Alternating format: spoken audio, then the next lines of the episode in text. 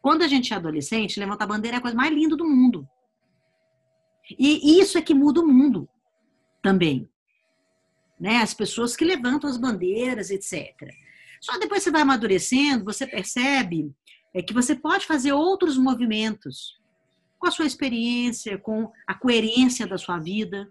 Eu sou uma pessoa que tem uma coerência na minha vida. Eu vivo num lugar é, afastado, eu como do que eu planto, raramente eu vou ao supermercado, né? Eu compro coisas tradicionais, né? E durante muito tempo eu fiz outras experiências de escovar o dente com ervas, de não usar produtos químicos. Anos, eu tenho um livro chamado Beleza Natural. Esse foi um dos primeiros livros que eu escrevi, acho que foi o segundo livro que eu escrevi. Ele está esgotado. Eu ensino aqui até como você faz desodorante em casa, tudo. Ele foi lançado em 1995. Você acha que alguém leu? O povo deve ter falado assim, gente, que, que bicho grilo é esse? Da onde saiu essa pessoa? Não é verdade? Só que aí o mundo vai. Aí ele foi republicado de novo quando começou a ter interesse. Aí depois uma pessoa muito famosa de televisão usou o livro no, no programa de televisão, as, receitas, as, minhas receitas no programa. Aí o livro foi relançado de novo. Ele já foi publicado algumas vezes, agora ele está esgotado de novo. Mas é uma, uma coisa assim, essa é a essência da minha vida. Mas ninguém precisa fazer igual. Eu só estou contando como que é.